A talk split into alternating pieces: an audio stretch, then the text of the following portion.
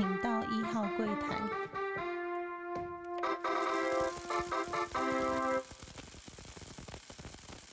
大家好，欢迎收听初一数，我是主持人 Q&A。这周我们要跟大家回顾一下，就是呃太太他们带小孩来之后呢，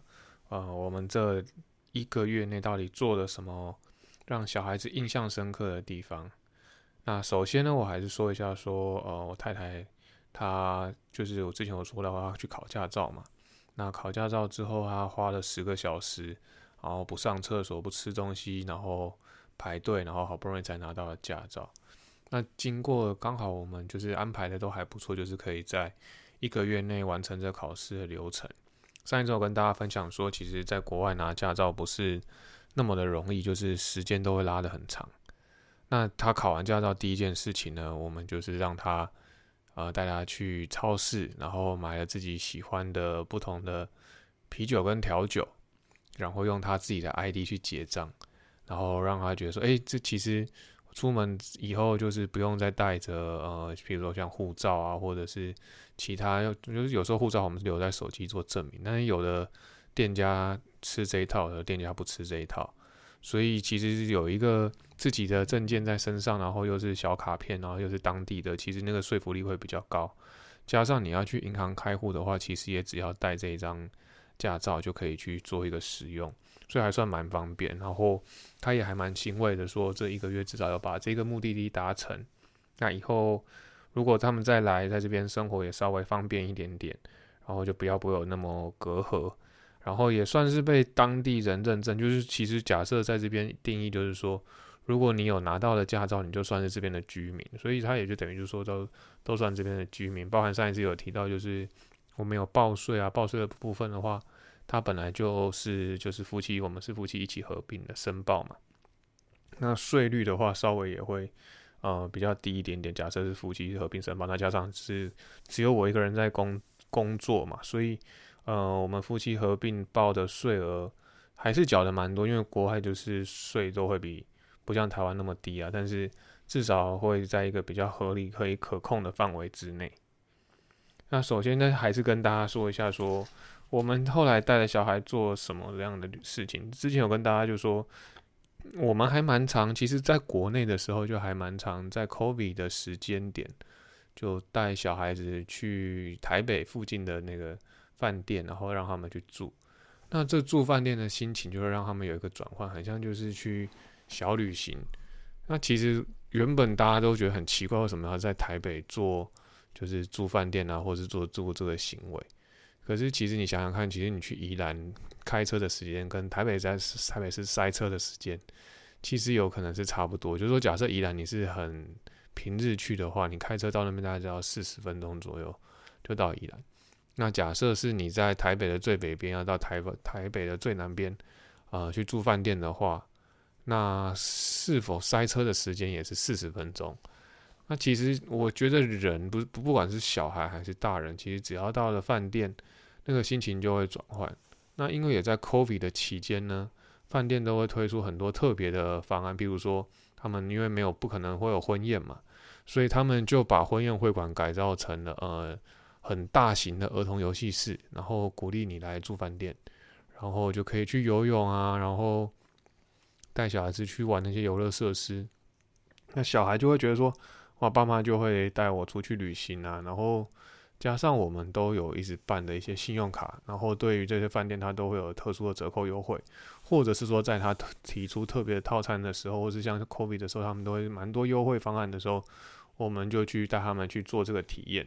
那一方面也是因为 COVID 期间大家都很少出门嘛，然后做过心情的转换。那因为当时饭店也人不会很多，其实都有保持社交距离。甚至吃饭的话，都会是拿拿回饭店吃这种状况。那也就是因为如此，就是到了他们在国外的时间，有时候我们还是会带他们去饭店住，就是让他们转换一下心情，然后有度假的感觉。那我在地方，因为它是比较每一个饭店其实都有游泳池，那游泳池都有不同的特色，所以他们小孩子就会非常的开心。那加上住饭店就一定会看到一些呃海景啊，或是一个特别的 view。所以心情上面也特别的愉悦，就让他们就说，就算是他们已经从台湾来，嗯，算度暑假了，那在度暑假期间呢，然后就让他们再有一个度假感。然后就是主要是在六日的时候，然后加上一些国定假日的时候，我们也会带他在这个月内带他。我刚好这一个七七月的时候有遇到两一两个呃额外的假日啊，不能说就是国定假，就说额外的两个假日，就是除了六日以外，又休多休了两天，所以算是还蛮充实。就是说除了上班我都比较晚，比较难遇到小孩，就是准备就是哄他们睡觉之类的。以外呢，其实一天就在他们上学，在他们下课，然后哄睡的时间会遇到他们，其实其他遇到时间不多，所以六日或者是说刚好遇到啊假日的时候，这些时光就特别的珍贵。那当然一定要做一些不一样的。所以第一周呢，我们就带他去先去住了一个当地比较好的饭店。那我必须说，这个饭店不是说我们砸大钱去让他们住，而是呃我们有用一些点数的方式去做兑换。然后虽然说电兑换也不便宜，不不是说完全的无偿了，但是就是至少会争取到一些折扣。然后我们住饭店的其中间呢，我们会安排各餐的呃消费，就譬如说我们会带他们去吃一些自助餐啊，或者说带他们去安排一些餐点，然后做一些活动。然后第一餐我们就一样带他们去吃自助餐，然后住进了饭店，然后让他们。很开心，然后下午赶的就是我们带他们去看那一场魔术秀。那讲一下这魔术秀特别的地方，就是它算是小型的魔术秀，也就是说整场大概只有二十个观众。那这个魔术师呢，就跟你做一些近距离的表演，就是说他大概在你眼睛脸前大概一公尺到两公尺不到的地方，然后你是近距以前。记得小时候看过一些魔术秀，都是在大型的舞台上，比如什么大卫魔术，那表示我真的很老了，讲出这个名字。但是那都是在电视上看啊，或是在舞台很远的地方看，然后或是小时候去拉斯维加斯的时候看到那些表演秀，都是在很远距离。可是第一次在这种近距离的，然后这魔术师他又很会带气氛，因为很小嘛，场子很小，他必须要把场子搞得很热络，因为。呃，假设二十个人有一半的人没有反应的话，那场子就会很冷。所以他就是负责一直搞笑，一直搞笑。那种魔术秀就介于说，呃，魔术师他会用比较像小丑的方式。之前有跟大家分享过，带他们去看马戏团，那里面也会有小丑。然后这个魔术秀那个魔术师本身就是也扮演着这种带动气氛小丑的角色。那同一时间呢，他也会需要就去做一些魔术的表演，跟我们还有跟我们互动。所以就跟过去我们在印象中的魔术的不太一样，就是说他会有，呃，像是比较马戏团性质，但是又又是全场都会跟你互动，他会一直把人家拉上去，或者说一直叫你跑，呃，传接球啊，或者是说叫你讲一个你喜欢的数字啊，或什么，就是说它是很随机的，也绝对不可能看起来就绝对不可能套好招啊，就是说，呃，这些观众里面绝对不会有呃隐藏版的人物，因为像我太太就有被叫到，然后她也。跟他做了一些互动，或者选了一些数字，然后确实都有猜出来啊，我觉得就还不错。只是说小孩子的部分呢，他们也是比较害羞，比较不敢跟魔术师互动。然后加上呢，小的我觉得他可能就算他们都听得懂英文，啊，魔术师在讲什么，但是呢，像啊大的他在整场魔术秀中间，就是魔术师只要讲笑话，他都是有反应的，就是说他知道大至少都听得懂。但是小的呢，就是在他也是很 enjoy 在那个气氛里面，就是说大家很开心啊，大家拍手啊，大家唱歌跳舞，他都会跟着做。但是就是问出来问他说：“你觉得好看吗？”他说：“我不知道他在干嘛。”因为像那种数字的变化，或者是说猜数字啊，或是魔术师会拍买一些很久很久的梗，就说到时候再把这个秘密打开，然后再去跟呃整个整场秀的某一个环节去做 match。那你就觉得很神奇嘛？但是小孩子呢，他就是没有办法做那么强的理解力，就是毕竟他们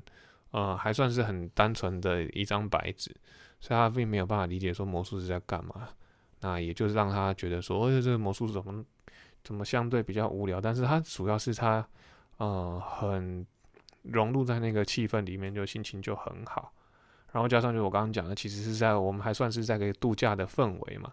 所以他们就很开心，然后这个气场啊，就是魔术的气场，所以包含在我们在呃活动结束之后，也跟魔术师一起照相，他们也都非常的投入在里面。然后就住饭店的隔一天早上，我就带他们去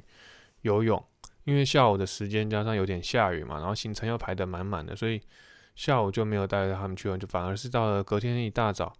呃，去游泳。那我讲一下，就说，嗯，毕竟说真的，这种户外泳池啊，或是游泳的部分，其实都像是戏水比较多，也就是说，什么无边际泳池，然后你会靠在那边享受看着美景，然后在这种游泳的。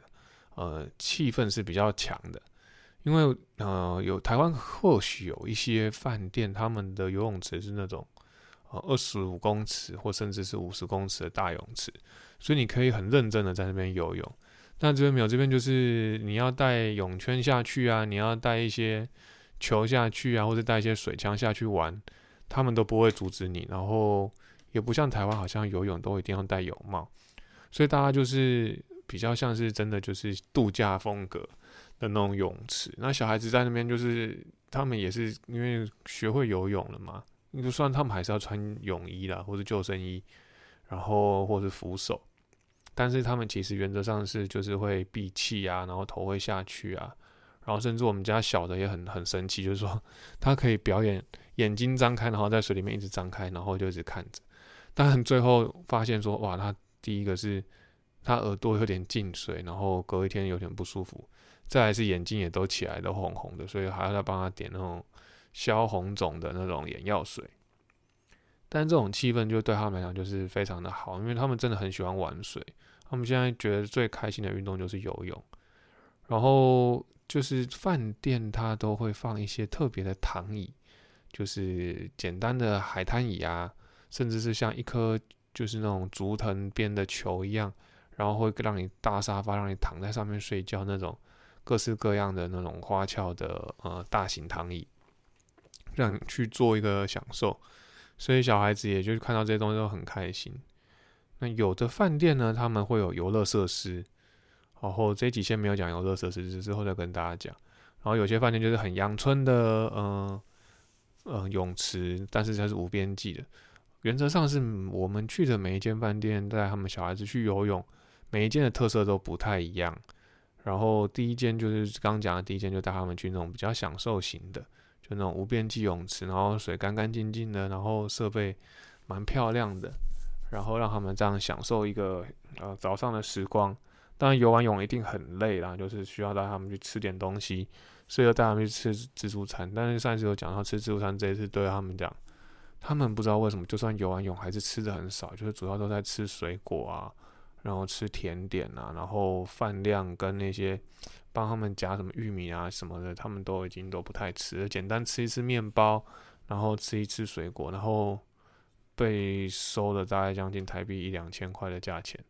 这是我们这一趟就是一个月下来觉得对小孩最不划算的地方。但因为有时候大人又贪嘴，你又必须要带着小孩，你就必须要负担这些，算进我们的成本里面，就还是还蛮伤的了，所以。包含这几天，太太在，就是有时候她想要买一些东西，那我跟她说这东西好像我们家有啊，不用浪费，那她就会拿来回嘴，就说小孩子吃自助餐那种浪费的行为，你都让他们做，这你为什么不让我买？或者说就是会被会被打脸呢？那这真不是说我们要带他们让他们去做这些浪费的行为，而是呃，我们也第一个没预期到，因为嗯，半年前他们还在这边。生活的时候，他们确实是还蛮会吃的，加上很多饭店原则上他们都不太会跟小孩子收钱，但这次很神奇，小孩子都短短几个月吧，但是在四五个月后，既然小孩子都一定要算钱，可能呃遇到一些经济比较困难的地方，或是真的成本上升太多了，没有把他们饭店没有办法再负担，就说让小孩吃免费这件事情。因为之前大概都说六岁以下，呃，免钱，所以我们都就原本都想说，哎，收一个人啊，那应该还好，或者是什么的。但没想到这次 每次被收的钱都是四个人，然后小孩子也不到半价，小孩子大概就是有的六成，有的八成的，呃，大人的餐费，所以吃起来一顿四个人每一次的开销都还蛮可观的。但是你。就是后来我们讨论出来说，还是带他们去吃单点的就好了。那这是就是还是晚上有时候带他们，还是带他们去吃自助餐，然后我中午也带他们去吃吃自助餐，然后最后得到结论，因为我们已经让他们游泳哦，消耗掉很多体力了，可是他们还是吃的，有时候吃的很多，有时候吃的不多。那或许是因为自助餐的菜色，嗯，真的是属于比较大人的口味，就是他并不会依照小孩子去克制化或者是什么的。但是，嗯，有一些餐厅它就会有儿童餐。那小孩子相对口味就比较适合小孩子，而且小孩子觉得，呃，儿童餐的餐盘啊，或是用纸啊，都有特别的装饰品然后他们就会比较开心，就觉得那是我的餐点，所以我要认真吃完，就还蛮重，就是仪式感对小孩来讲，其实是真的还算蛮重要的，就要给他们一个仪式感，他们才会认真的，呃，把东西吃完。那我们也常常在晚上的时候带他们吃吃看。各式不一样新的甜点店。那我讲一个甜点比较特别的是，这边有一个，呃，原则上碗是底层是装所谓的双麒麟鸡，就是鸭的那种双麒麟。压出来之后呢，他在做的一个鲷鱼烧，鲷鱼烧是鱼口打开的，然后会放在上面。这种鱼口打开的呃鲷鱼烧冰淇淋，我在台湾就是王品集团的那个，他这就是那种吃到饱也是有吃过，应该是叫做和牛刷吧。然后我就看到一样东西，那现在这边也有。那小孩子上一次没吃到嘛，那这次带他们去吃，他们就觉得主要是那个冰淇淋，双擎也是跟台湾不太一样，也特别的浓郁啦。那我觉得可能是跟老板是日韩系的比较有关系，所以他们就是对于做这些牛奶类的东西比较坚持，那也做的比较不一样。那再讲回刚刚的游泳的部分呢，就是。我们发现，就是有一些亚洲人都还蛮厉害，就是说他们常常带小孩子去游泳，却不太会晒伤。那我们就发现一个东西，就是长袖长袖的泳衣。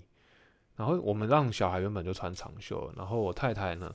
甚至去找到有帽子的泳衣，就是说你可以把帽子戴起来，然后脸也不太会晒到。然后我觉得就是还蛮蛮神奇的地方，就是说国外你到国外可以看到各式各样，因为台湾其实户外游泳池相对。比较少嘛，然后大家游泳其实都在室内游泳池，所以其实完全准备的装备一样是游泳，可是准备装备都不太一样。那我这一次他们来这中间，其实我我晒伤算还蛮严重，除了我之前去打篮球就比较容易晒伤以外，这一次是完全的就上色，就是本来是白白的的的的的人，就是一个上班族，然后现在整个被上成那个深深咖啡色。然后就算对，就是说后来我去买了长袖的类似潜水衣的东西吧，就长袖的泳衣，然后确实蛮防晒。就是说，因为我第一周买了忘记带，然后防晒也没擦的很很很勤啊，然后就严重的晒伤，那就上色了嘛，然后也痛，它就是非常的痛。但是后来穿了长袖泳衣之后呢，那就是当天就是那种疼痛感完全都不存在，然后也。没有那么严重啊，就是我觉得这个长袖的泳衣是还蛮神奇，就是说它第一个通常它一定抗 UV，再来是说它不会让你阳光跟皮肤直接接触，因为其实有时候这种热带国家他们的太阳，然后空气又好，像台湾空气不好，所以太阳都照不进来，所以就算有太阳，其实你的紫外线指数也不会也不会太夸张。可是像这种完全就是永远都在紫爆的地方，其实你只要晒个大概三十分钟，你皮肤感觉到就是就已经就是烫的了。就是你摸下去就觉得，甚至不用摸就觉得哦，皮肤好烫哦，怎么怎么摸的，就是好像在烤肉一样。就像我今天就是把了一个呃一个器材，然后放在我的挡风玻璃前，才过二十秒，那机器就说哦我过热了，然后它就整台关机。这也就算了，我碰到它的就是铁质的部分，根本就没办法碰。那就是你就算你连你自己二十分钟后连你手碰。那个铁架都可能可以把你的肉烤熟，就是大概接近八九十度的那种温度，所以其实太阳真的是还蛮可怕的，就是 还是要大家还是要注意防晒。如果有出去外面玩的话，然后我有一餐特别的晚餐，是我们带他们去海边烤肉吃饭，就是说那个餐厅它就是他帮你配好一盘一盘的呃肉跟菜，然后你就在那边烤肉。那我觉得那餐的。算是一种体验，就是你在海边，然后呃看着夕阳，然后就是呃，一边烤着肉，然后一边吃，然后当然烤肉烟很大，小孩子不是太喜欢，因为你是坐着的，也就是说，像我们平平常在去吃那种烧肉、烤肉店，然后在烤肉店上面通常都会有那个吸吸烟机嘛，像我去吃干杯老干杯，它上面都会有一台机器在那边吸吸吸，但是这种户外它就是随着风乱吹，所以。小孩子吃的很不习惯啊，然后又到处都是算是虫，随便会都会飞过来，因为你在烤肉嘛，然后中间又没有遮蔽物，然后再加上中间又下了一场倾盆大雨，所以呢，你的肉啊、你的盘子啊，其实都会淋上这些雨水，那小孩子就会特别的想要翻脸啊，就是说啊，我觉得不好吃，不喜欢。但我觉得无论好不好吃，无论你喜不喜欢，就是要让你体验。就是好不好吃也是会过一餐，就就不可能永远说每一餐都顺他们的心、顺他们的意了。然后加上爸妈其实已经让他们算是，呃，给他们一个算是很好的经验了。然后而且算那餐也不不便宜，然后被小孩嫌弃，当然爸妈就已经很伤心了。但是我觉得就是总结就是，还是要让他们做一些体验呢。那在海边烤肉的同时呢，就是让他们看到了。呃，大型的像瓜牛，大台湾那种大瓜牛，什么下雨玩那种大瓜牛？然后可是它的却是寄居蟹，哇，那跑出来那有时候是椰子蟹那种就更大。你看到寄居蟹那种大只的跑来跑去，就想哇，那是外星生物，而且是那种就是你比如你去上厕所，然后突然那个道路两旁全部都是，因为他们傍晚在移居，白天和人类走来走去，他们都不太敢动，到傍晚之后他们就开始移动。然后你就发现就到处都是，然后到处都是外星。比如说你踩，真的不小心踩到，然后打的灯光打下去才知道，哇，那太多，那那是吓死，对吧？就是对小孩子来讲，那他们就会蹲在那边看，他们觉得很开心了。然后像我们这种台北来的那种都市小孩，啊，不是那么容易看到这些东西，就会对他们来讲很新奇。然后我都笑他们是野小孩，就是呃，跟台北的人生活都不太一样，就是说他们很融入这种大自然啊，然后。拔草啊，玩草啊，在草地上不穿鞋啊，甚至在沙滩上，反正就是就是让他们尽量就做他们接触大自然的方式，然后也符合融融入当地的生活。啊，对他们来讲，一辈子都是这种体验。如果他们接下来可能都呃在台湾的时间比较多或什么的，这这都对他们讲是很棒的经验。跟家人的这一个月旅行，应该还会再做一集。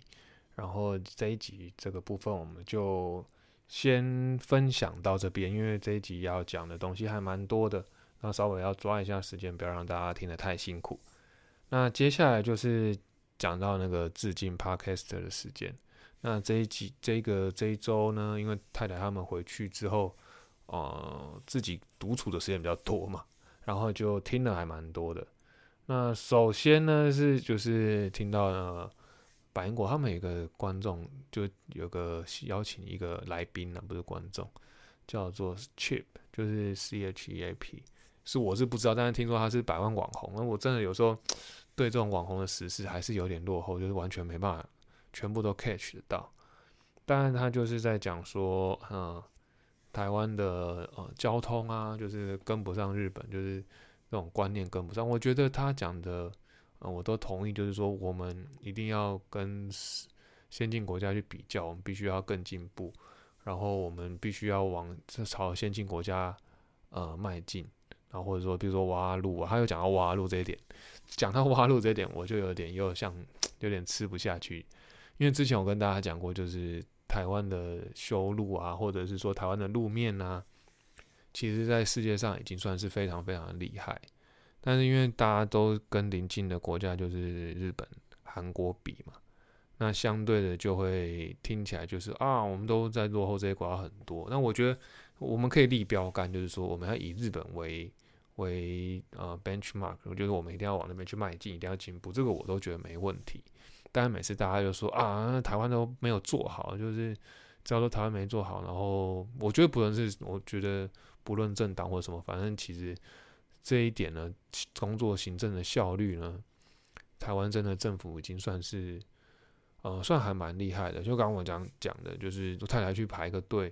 呃，一整天下来竟然可以拿个驾照，可以排排的十个小时都拿不到。台湾我记得我上一次去换驾照，大概坐下来不到五十秒吧，然后就换好了，因为真的非常神奇。那这种行政效率跟这种系呃硬体硬软体设施，台湾是真的已经算是非常的进步。只是说，呃，我觉得检讨政府的同时啊，我觉得民众的心态要跟上了，就是说，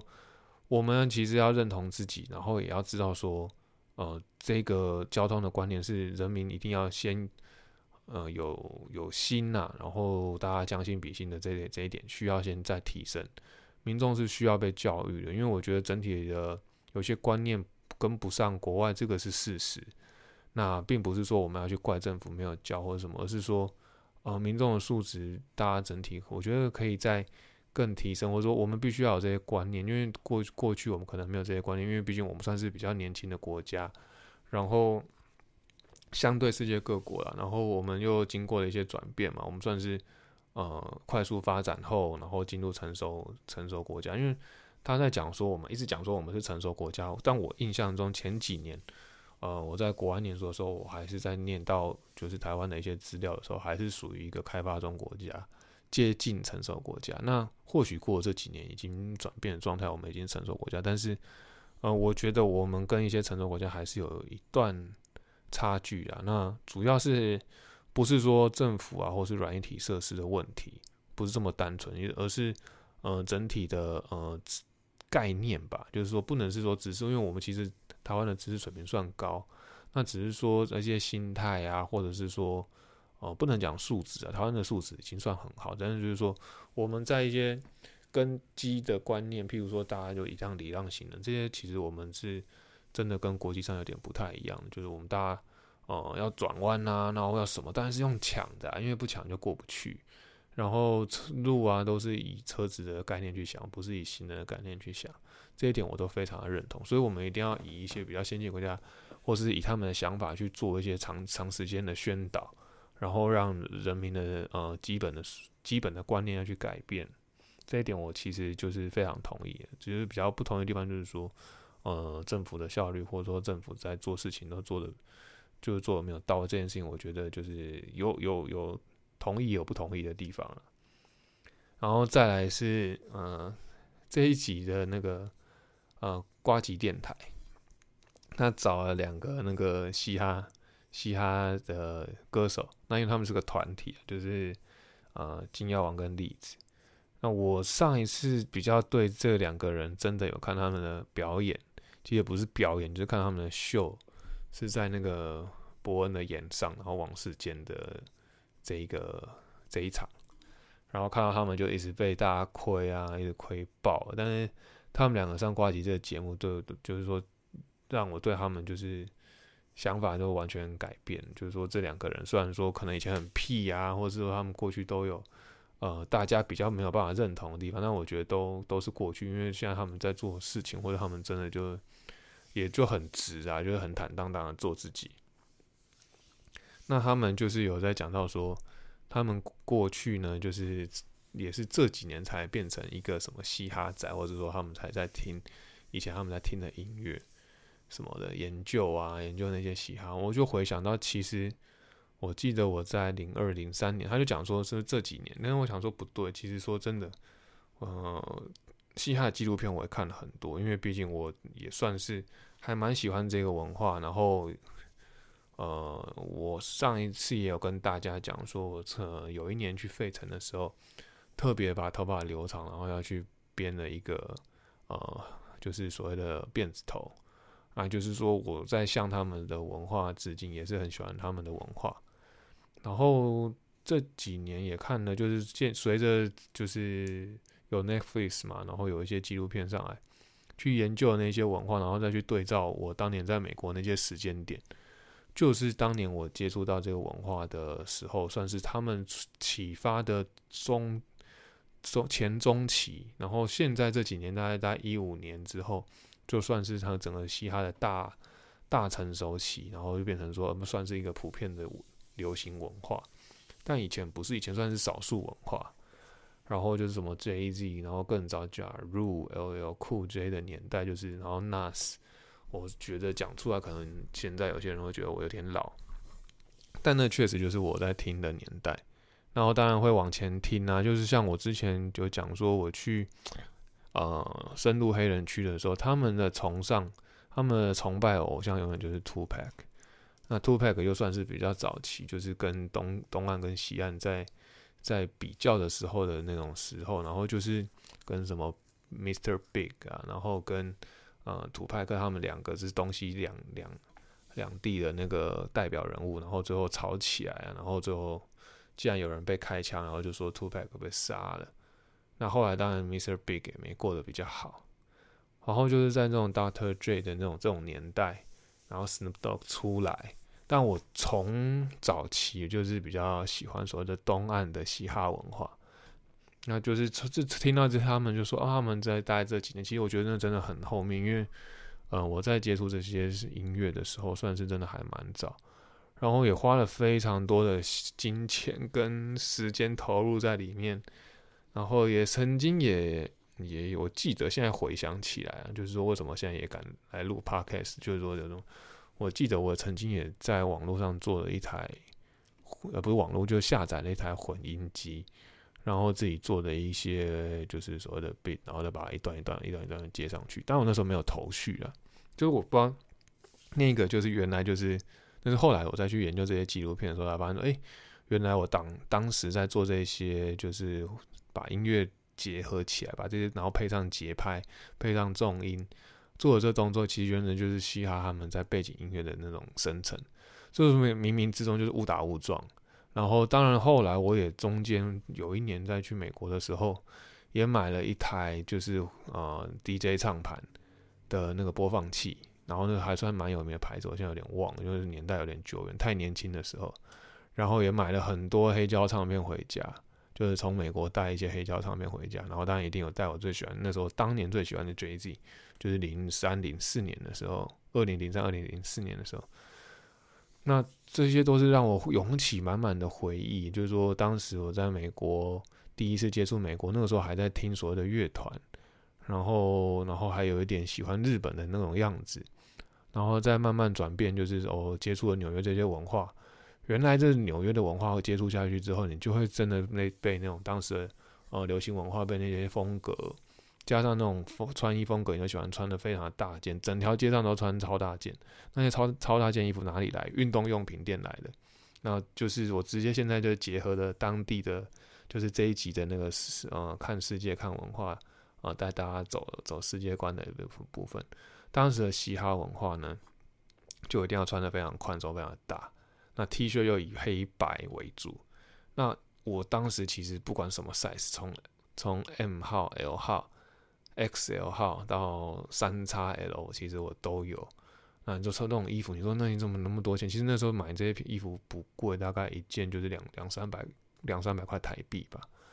然后就是在那个 Full Locker，就是运动用品店就可以买得到。之前有跟大家讲说，我在 Full Locker 进了一堆的球鞋，就跟他们老板谈判啊，然后呃请他给我一个优惠的价格，然后把这些鞋子全部包回去台湾。然后当时也买了很多这种这种白素 T，那时候台湾没有那么多白素 T，然后也有的话也都从国外进口，然后就买那种超大号，或者是说它的版型就是特别的宽松。那裤子就一定要穿 Dickies，就是那时候台湾还没那么多，或是一定要去那种舶来品店才买得到。但是那时候随便纽约街头随便一家店都有卖那种 Dickies 的那种裤子，然后就结合当时的那些风格，然后一定要穿 Timberland 的靴子。然后就是这种东西，就是我在可能在一站式，我在一家运动用品店全部可以搞定。然后有时候可能还是会搭穿插的滑板鞋或者是 Converse 这些东西，都我这我就是这些文化的集成呢，其实跟富拉克背后这些，我觉得真的有很大很大的关系。现在回想起来，一切一切都是那么刚好，店里面放的一定就是呃这些 DJ 啊，或者是这些嘻哈歌手的歌。然后你去看 NBA 也是，就是这种。呃，这种嘻哈文化结合，当时他们的流行文化也是，然后一定要有金项链，然后金手环，然后我看过比较夸张是真的就是金牙，而且金牙并不是，大家现在就是有时候，哎，台湾的观念就是金牙就是哦比较低俗啊，那当时不是，所有的黑人都一定要有有一两颗的牙齿是金牙套，这是那种就是流行啊或者是全副的象征，然后我就觉得这真的是这些。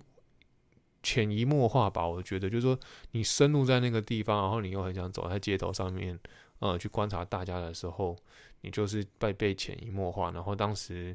或许那时候嘻哈音乐也没那么流行，但是你就深深被他们吸引。那为什么那么吸引我？我当时之后还搞不清楚头绪，原来就是你每天就是比较长的时间，呃，身处在街头，然后看到、观察到这东西吸收进来，然后就变成你喜欢的东西，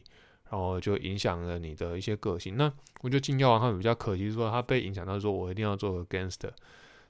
我觉得当时我可能已经就是出去的时候已经十九、十八、十九岁，可能心态上也比较。虽然说没有那么不是像那么丑，可是很分得很清楚，说就是这个不是我，就是我要喜欢这文化，不一定要做 gangster，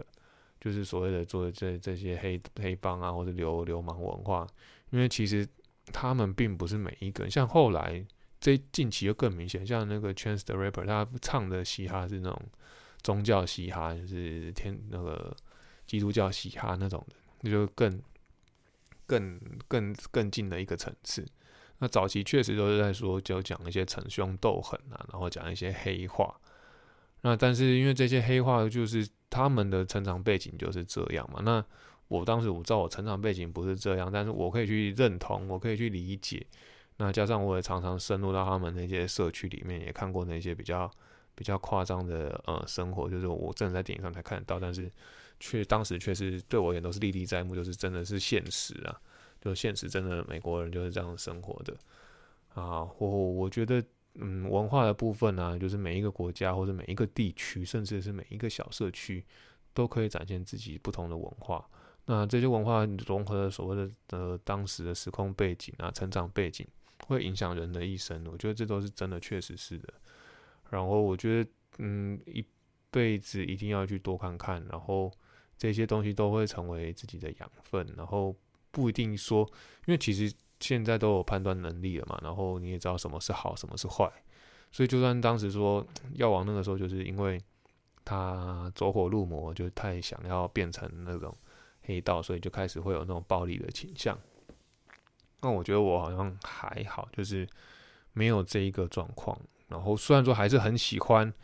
那个文化，然后你会觉得说，哦，那些黑帮很帅，但是你知道那个不一定是好的，或者说，就算我是黑帮，我一定是要行善。然后后来又变成看 Narcos 那种，就是那种毒毒品的那种纪录片，或者是那种影片的时候，那种电影影集，又觉得那那个又不太一样，因为他们是说我今天是还是会杀人，还是会毒品杀人，但是我还是会做善事，这是真的，就是。两回事啊，就是说我可以在街头逞凶斗狠，但是我不要伤害人。呃，逞凶斗狠，不要伤害人，这我觉得应该还是可以做得到。就是说我今天呃不想被欺负，所以我也会武装我自己嘛，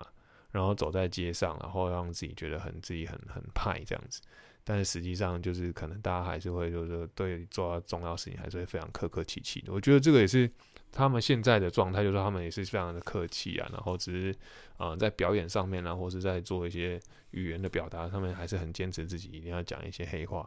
那我觉得这个都是他们展现的，真的算是很好，就是跟我当时，啊，小时候吧，真的算小时候，就是十多年前的状态是差不多。那我觉得他们只是更直爽、更直接的表达出来，加上他们是表演者，我们只是当时的文化接收者而已。哦，我觉得对他们来讲，对他们还是很致敬。虽然说他们就是属于比较年轻的，但是就是他们做的还算不错。那只是有的走火入魔，少小可惜。但是那真的每一个人的身体因素都不太一样，他可能真的就是，呃，身体真的生了病，心理真的生了病，然后有至少他有去面对，有去看医生，然后把自己该处理的处理好，然后让不要影响到别人。他们的心态，我觉得也是很很棒啊。然后就结合了他们的想法。然后再加上我在当时在长时间待在纽约街头看到的场景，跟大家分享这一集的做一个结论，就是，呃，文化都可以要吸收，然后文化吸收之后变成自己的新的文化，然后再把它再发展出来，可以变成自己更棒的养分。然后我觉得每一个人的诠释都不太一样，啊，或我因为他像他们诠释就是他们继续去去去想要当呃嘻哈歌手或者什么，但是对我而言。嗯，可能看到我的人都不会觉得说，哦，我可能有背景有这一段，但我已经就是深入他们的街头，然后，然后我已经做穿着打扮那个都简单，然后，头发也编了，但是长时间每一天都在找这些文化的东西，找这些音乐，然后我只是不会跳舞，但是因为我非常清楚，就是说跳舞并不是所谓的嘻哈的全部，但是当当年的背景说哦，你跳舞你很嘻哈，对于对于我当时是没有很认同这一句话了，就是，然后你你你嘻哈你一定很会跳，也这也打的不得等，不是等号，因为这只是一个只集合其中的一个集合而已，就是嘻哈文化。哦，跟连跳舞可以连接，可是并不代表是一切，对啊。那我觉得最后你把自己可以做的、可以取的地方，或者你觉得很可取的地方，把它拿出来，然后对于展现这种自信啊，就是美国人展现这种自信啊，要把它纳入进去，然后对于他们这种嗯比较低层的想法，我们也要去尊重，然后要去将心比心，理解他们为什么会有这些想法，或是说他们为什么要讲这些话。我觉得这都是，嗯，这就是世界上一个大熔炉，然后我们都要去接受跟分析的地方。那这一集就跟大家分享到这边，那希望大家会喜欢我们节，喜欢我们的节目，然后记得一定要帮我们，呃，就是用五星，然后跟分享给你的朋友，因为毕竟已经做二十几集了，那希望大家跟继续多多帮我们的分享，感谢大家，这里到这边，拜拜。